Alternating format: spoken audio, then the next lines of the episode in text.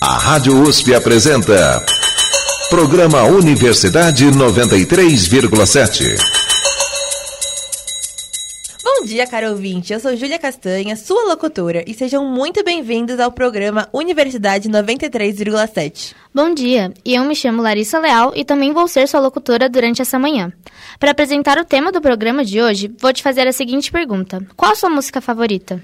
As reportagens rodam São Paulo em busca de diversas visões de como a música está presente em nossas vidas. Vamos ouvir desde o ensaio de uma orquestra até uma escola de samba. E descobrir o dia a dia da vida de um músico profissional. Além da relação entre a música e a fé. E os segredos de uma loja de discos na Galeria do Rock. Para começar, retornamos a 1800, quando Beethoven compôs a Quinta Sinfonia e ouviremos uma reportagem para todos os amantes de música clássica.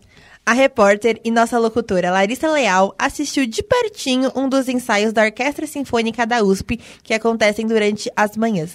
Isso mesmo, Ju. A orquestra me recebeu super bem e eu pude conhecer um pouco mais sobre esse universo. Qual a diferença entre isso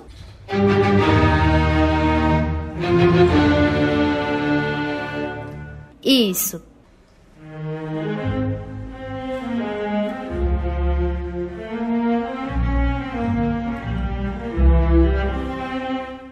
Esses dois trechos com certeza te despertaram sentimentos bem diferentes, não é?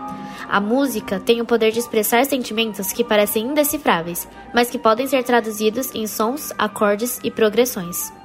E o que acontece quando um grupo de pessoas é unido pelo amor à música? A Orquestra Sinfônica da USP pode te mostrar um pouquinho da resposta.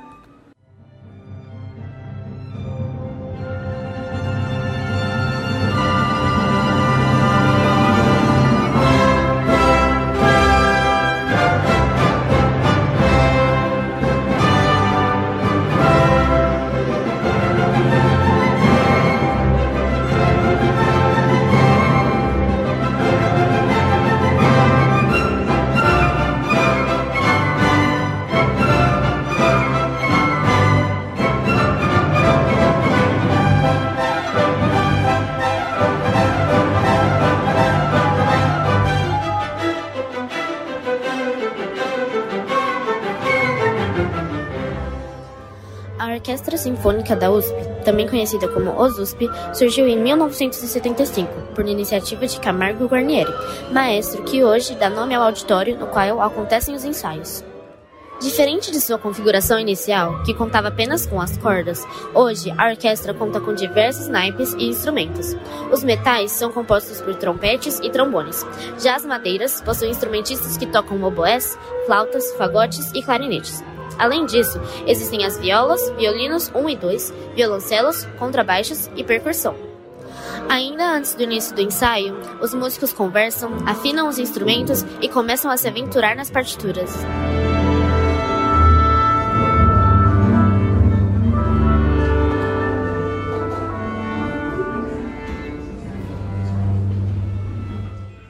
A luz, um pouco mais baixa e amarelada, as estruturas curvas no teto que fazem uma melhor acústica da sala, a disposição das cadeiras de cada músico, tudo ajuda na imersão durante os ensaios e na sintonia entre a própria orquestra.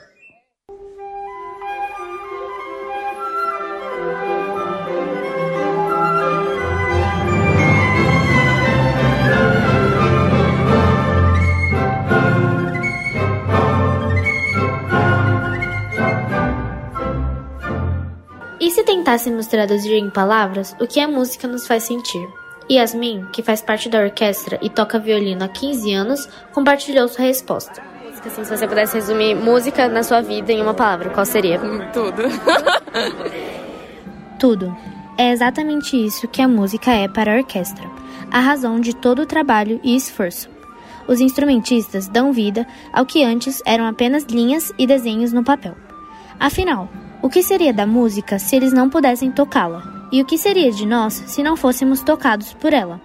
Maíra, hoje com 63 anos, toca violino desde os 8 anos de idade e conta um pouco sobre o que estar na orquestra significa para ela. Ah, eu sinto que eu estou fazendo parte da história, de estar tá mantendo essa produção né, da humanidade que a gente está cuidando de perpetuar e de estar tá trazendo isso para todo mundo, assim, fazendo com que as pessoas possam se apropriar do que é patrimônio nosso. Aqui é Larissa Leal, da sala Camargo Guarnieri, para o estúdio.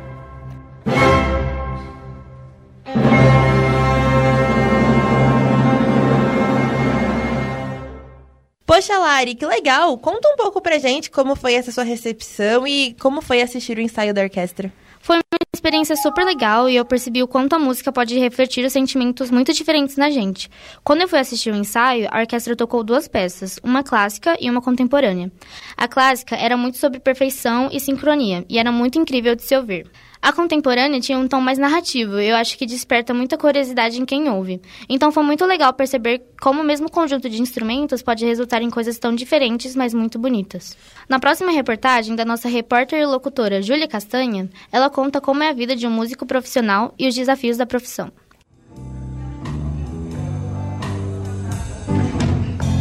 Trabalhar com música é o sonho de muita gente. Mas assim como qualquer profissão, não é só glamour e ser músico envolve muita dedicação. Eu sou Júlia Castanha, repórter da Rádio Universidade USP, e hoje vamos falar sobre como é a vida de um músico profissional. Quando pensamos em músicos profissionais, talvez a primeira coisa que vem à nossa mente são grandes palcos com estádios lotados. Mas não são apenas nesses lugares que encontramos músicos. Por exemplo, é muito comum encontrarmos bandas e músicos em casas de show, bares e restaurantes. Eu visitei um barzinho na Zona Leste que tem um ambiente bastante acolhedor, com luzinhas estilo pisca-pisca enfeitando todo o ambiente. As mesas são todas de madeira, assim como as paredes e o chão. O lugar não tem janelas determinadas e é como se fosse tudo uma varanda, com uma enorme vista para o lado de fora. A vista, na verdade, são vários prédios e residências, mas conseguimos ver o céu típico de inverno, limpo e com a lua crescente. O lugar não estava muito cheio ainda, mas conforme as horas passaram, ele foi enchendo. Assim como muitos outros em São Paulo, o barzinho tinha música ao vivo para entreter os seus clientes enquanto eles realizavam suas refeições. Vamos ouvir um pouco a música que era tocada?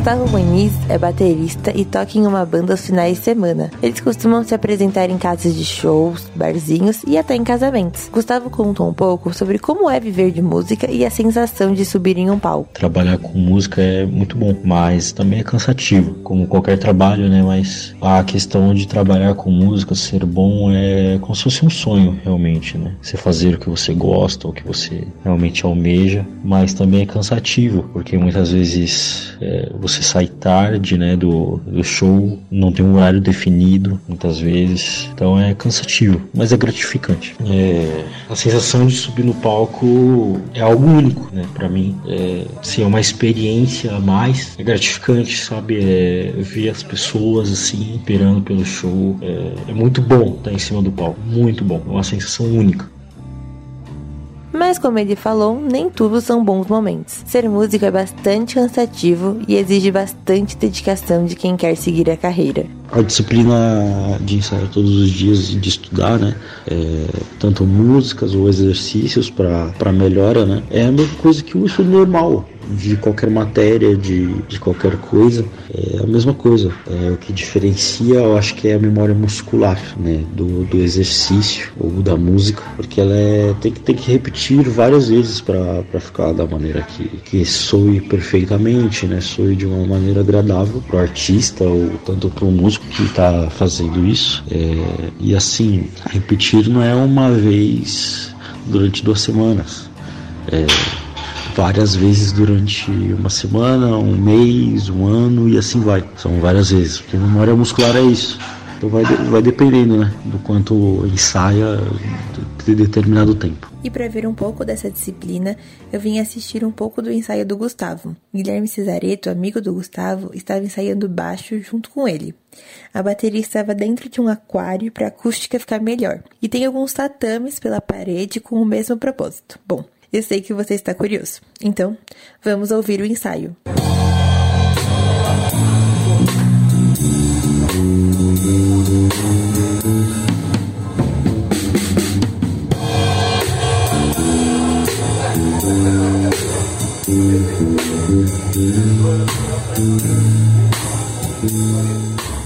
Como vocês puderam ouvir, ensaio se trata de repetição e de não deixar se abalar com os erros cometidos, pois é com eles que você consegue aprender.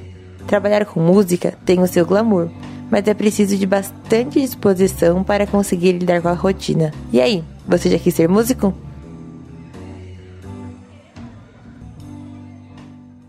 É, confesso que não daria conta dessa rotina de shows. E como foi gravar a reportagem, Ju? Foi muito interessante. Eu confesso que eu tenho certos preconceitos com restaurantes que têm música ao vivo, porque quando eu vou em restaurantes eu gosto de conversar com as pessoas que eu estou. E normalmente a música ao vivo, ela ela é normalmente é muito alta e ela acaba, tipo, incomodando às vezes no ambiente, dependendo de quem tá tocando.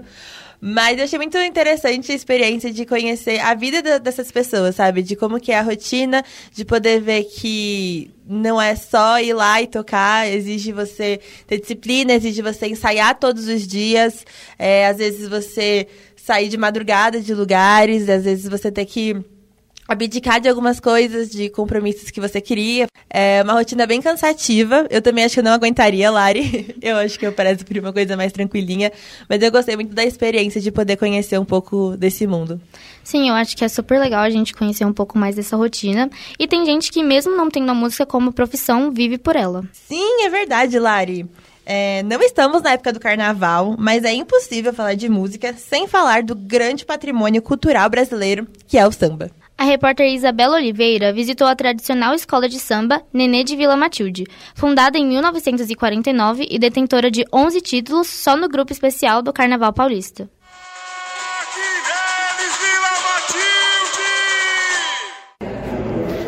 Dia, ouvinte! Aqui quem fala é Isabela Oliveira, diretamente da Zona Leste de São Paulo, onde vem conhecer a tradicional escola de samba Nenê de Vila Matilde. Hoje, em uma quinta-feira à noite fria e chuvosa de junho, será apresentado pela primeira vez aos integrantes da agremiação o enredo de 2024, que é Segundando a Vida, da lá e pra cá, Sou Lia, sou Nenê, sou de Itamaracá. A Nenê de Vila Matilde é uma das mais antigas escolas de samba do Carnaval de São Paulo. Fundada em 1949 por um grupo que fazia rodas de samba no Largo do Peixe, aqui no bairro da Vila Matilde, ela foi presidida desde o ano da fundação até 1996 por Alberto Alves da Silva, mais conhecido como Seu Nenê. Ao adentrar o interior da escola, que é bem grande por sinal, repare que quase tudo leva detalhes em azul e branco, suas cores oficiais, desde as paredes até as lajotas do chão. O único objeto que foge desse padrão são as cadeiras vermelhas de uma famosa marca de cerveja, onde algumas pessoas que vieram conhecer o enredo estão sentadas. Abaixo do palco, de frente para o lugar onde o pessoal está sentado, mexendo no celular para esperar o início da reunião, ou mesmo conversando com os amigos, há uma mesa retangular com uma toalha azul de purpurina, toalhas brancas menores por cima, algumas garrafas de água e objetos que serão utilizados para explicar o enredo. Sinto um clima bom e leve. Sou recebida pelo carnavalesco da escola, Fábio Gouveia, mas antes de conversarmos, as pessoas se reúnem para cantar parabéns e cortar o bolo, porque hoje é aniversário de Fábio. Depois que me oferecem um pedaço e claramente aceito, Fábio e eu subimos para o andar de cima, onde acredito ficar o escritório e o barulho é menor. Como que foi a escolha do enredo, né? Que eu vi que vocês vão fazer sobre a Lia de Itamaracá. E aí? Isso. Lia de Itamaracá é um sonho antigo, né? Eu, como conheço muita coisa do, do, folclore, estudo muita coisa, Lia sempre esteve nas minhas vontades, né, de em algum momento fazer o carnaval. Já era para ter sido feito no ano de 2023, né? Só que nós tínhamos uma outra proposta na frente. E aí eu falei, vou deixar guardado, quando eu tiver uma oportunidade eu faço. Lia é uma, uma, uma pessoa que combina com toda a história da Nenê, a, com toda a discografia da escola, né? Que antes de ser uma escola de resistência, uma escola, um quilombo, ela é também uma escola brasileira, né? Que tem, eu digo brasileira porque lida muito com, com o folclore brasileiro, com as histórias do Brasil.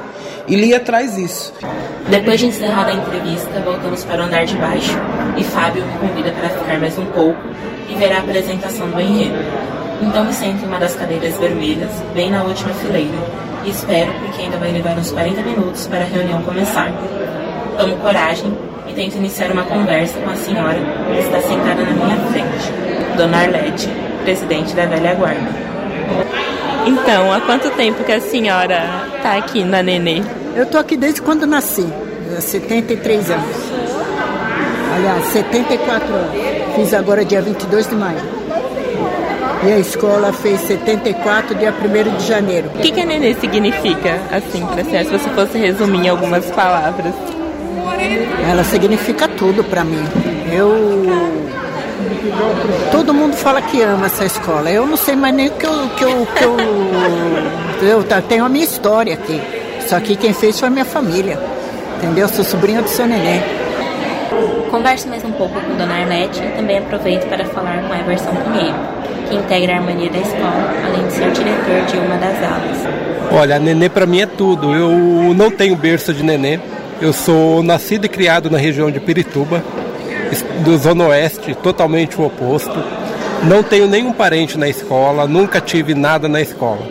É, eu conheci a Nenê através de desfiles, exatamente o desfile de 95. Quando eu tinha ali meus 6, 7 anos de idade, que eu vi aquele desfile e falava, nossa, essa escola 10 horas da manhã e assim, foi uma tensão a entrada, aquela emoção e aquele desfile gostoso. E aí foi amor. Amor à primeira vista. Foi amor à primeira nenê. Depois desse último comentário, me despeço de vocês e para quem quiser visitar uma das mais tradicionais escolas de samba do Carnaval Paulista, ela está localizada na rua Júlio Rinaldi, número 1. Não deixe de conferir também as redes sociais da Nenê de Matilde e, é claro, torcer por ela no ano que vem. Até mais e tenha um bom dia.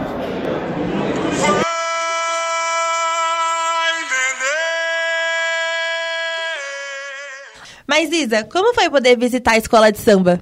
Nossa, foi uma experiência incrível. Eu nunca tinha ido a uma escola de samba, essa foi a primeira vez. É muito legal ver como as coisas funcionam, principalmente essa preparação para o carnaval, né?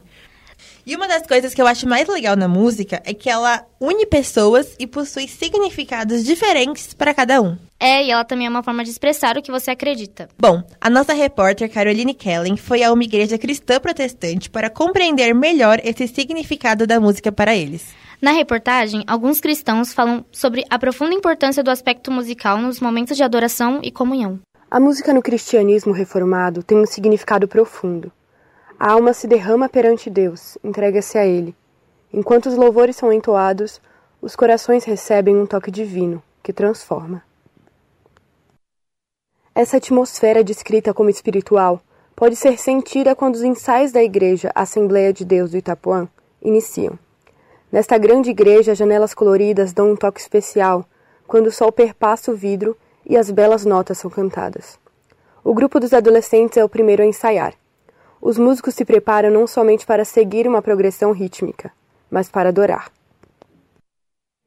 O copastor da igreja, Lucas Ribeiro, explica qual é o conceito da música no cristianismo com passagens da Bíblia.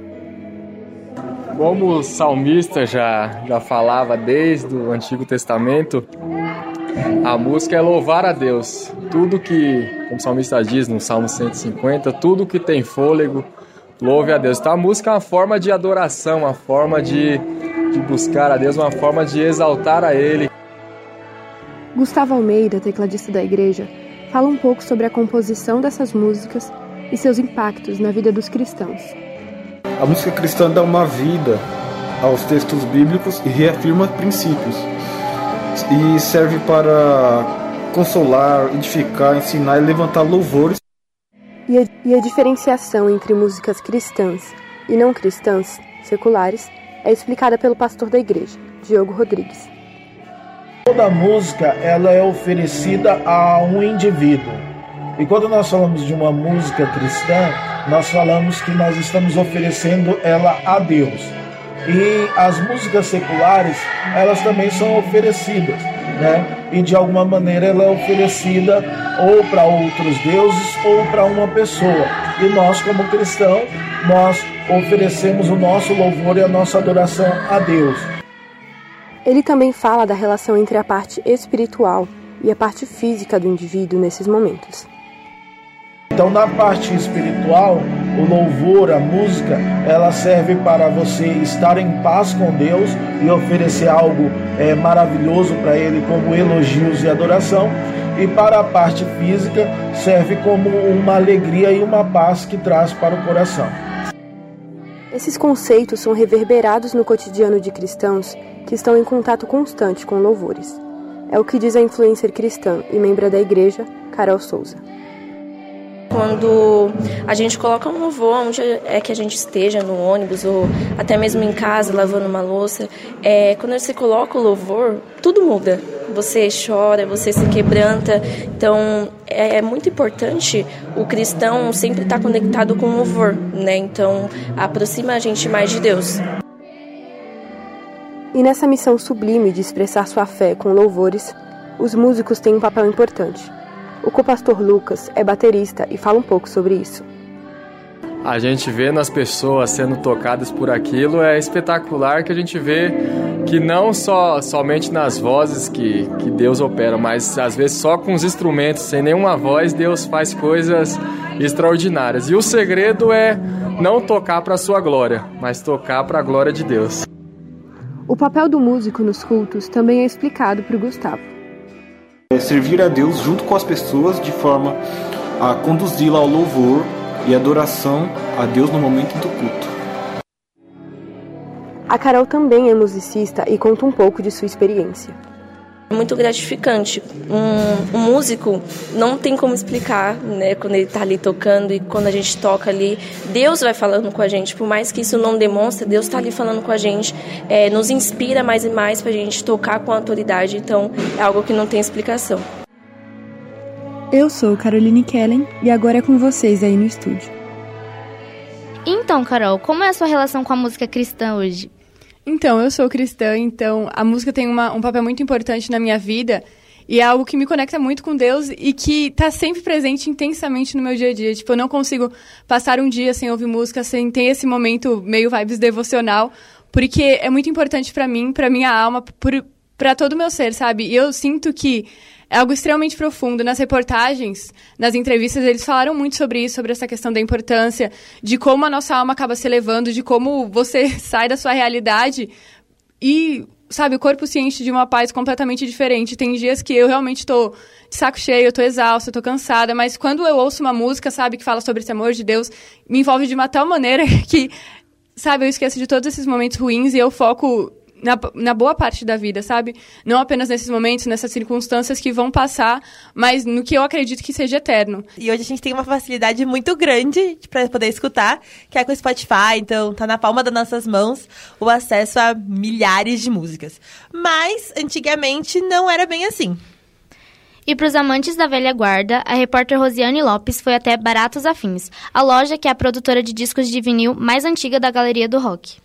Na reportagem, você conhece um pouco mais sobre esse pedaço da cultura que resiste desde os anos 70 e sobre Luiz Calanca, a personalidade por trás dessa loja.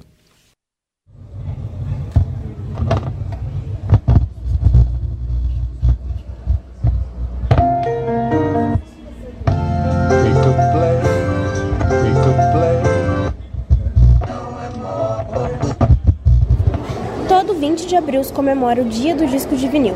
Essa mídia chegou no mundo na década de 40, perdeu força com a chegada do CD, mas se fortaleceu no século 21.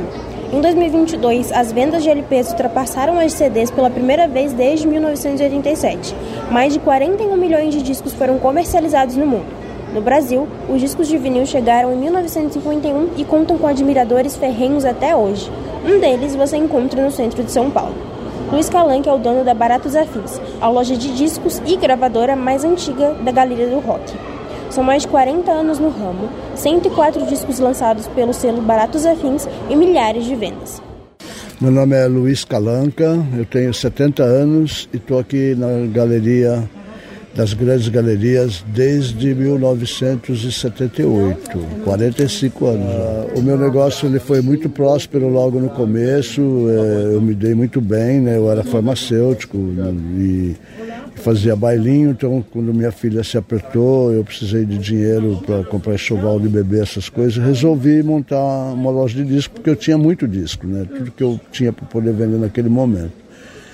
E aí começou a, a concorrência chegar bem pesada, assim, porque é, todo mundo estava vendo que eu estava crescendo muito rápido, né? E, é, hoje eu tenho saudades, eu acho a concorrência muito salutar, tenho saudades até de quando a galeria passou a ser a galeria do rock, que chegou até 84 lojas de disco aqui naquele período. Hoje acabou, hoje tem 12, já, a galeria já não é mais a galeria do rock, como foi naqueles anos áureos do, do, do rock and roll mesmo, né?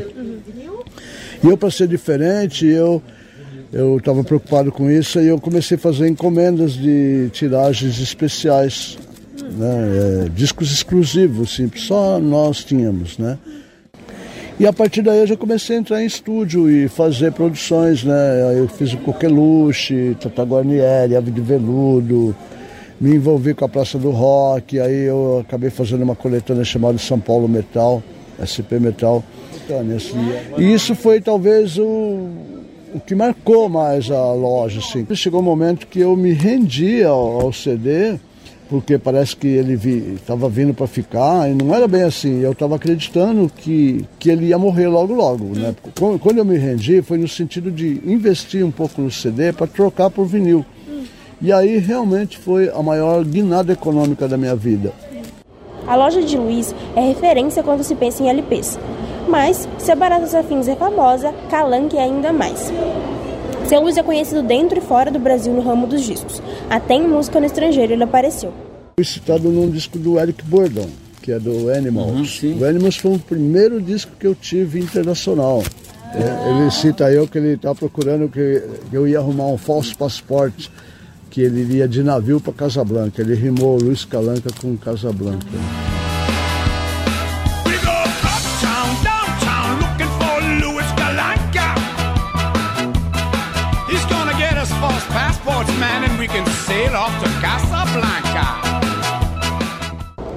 A fachada da loja é modesta se comparada à imensidão de cultura que se encontra nas prateleiras cheias de discos e CDs.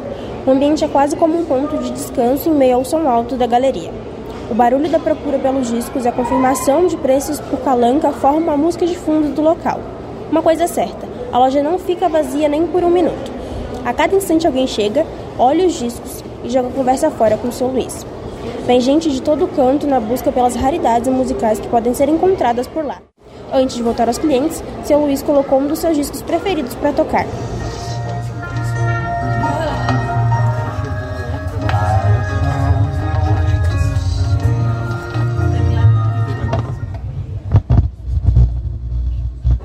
A Galeria do Rock fica na Avenida São João 439. Dentro dela, no segundo andar, na loja de número 318, você encontra Baratos Afins, um pedaço de cultura que resiste desde os anos 70. Rosiane Lopes, para o programa Universidade 93,7. Muito legal saber que ainda existe muita gente que curte ouvir esses discos. A gente sabe que a Galeria do Rock é muito conhecida por quem gosta de conhecer o centro de São Paulo, né? Mas e para você, Rose, como foi conhecer e conversar com o pessoal que estava lá na loja? Olha, foi uma aventura muito boa quando eu saí da loja Baratos Afins, eu fiquei muito feliz porque eu tinha certeza que tinha saído dali uma reportagem legal, muito boa. É, o seu Luiz, né, o Luiz Calanca, que é o dono da loja, ele foi super simpático comigo, contou várias histórias, conversou muito comigo. E foi bem interessante eu ouvir essas histórias, aprendi muito sobre música, sobre os discos, sobre as histórias dos discos, enfim. Cada momento tinha uma surpresa nova, chegava um cliente de outro estado que queria tirar foto com o seu Luiz, chegava uma pessoa de outro país que ficava comprando vários e vários discos, assim. E então foi isso, foi bem divertido, é, eu aprendi muita coisa, então foi bem legal conhecer essa loja e o seu Luiz também. Bom, cara ouvinte, estamos chegando ao final do nosso programa, que contou com reportagens de Caroline Kellen, Isabela Oliveira, Júlia Castanha, Larissa Leal e Rosiane Lopes. A locução foi feita por mim, Larissa Leal, e por Júlia Castanha. E nós contamos com a coordenação de Caroline Kellen, produção de Rosiane Lopes e edição de Isabela Oliveira. E agora, realmente, para finalizar o nosso programa, nossa querida locutora Larissa vai cantar um trechinho de uma música brasileira, a mais regravada de todos os tempos. E com vocês, Garota de Ipanema. Olha que coisa mais linda, mais cheia de graça. Ela, menina que vem e que passa num doce balanço a caminho do mar. A Rádio USP apresentou. Programa Universidade 93,7.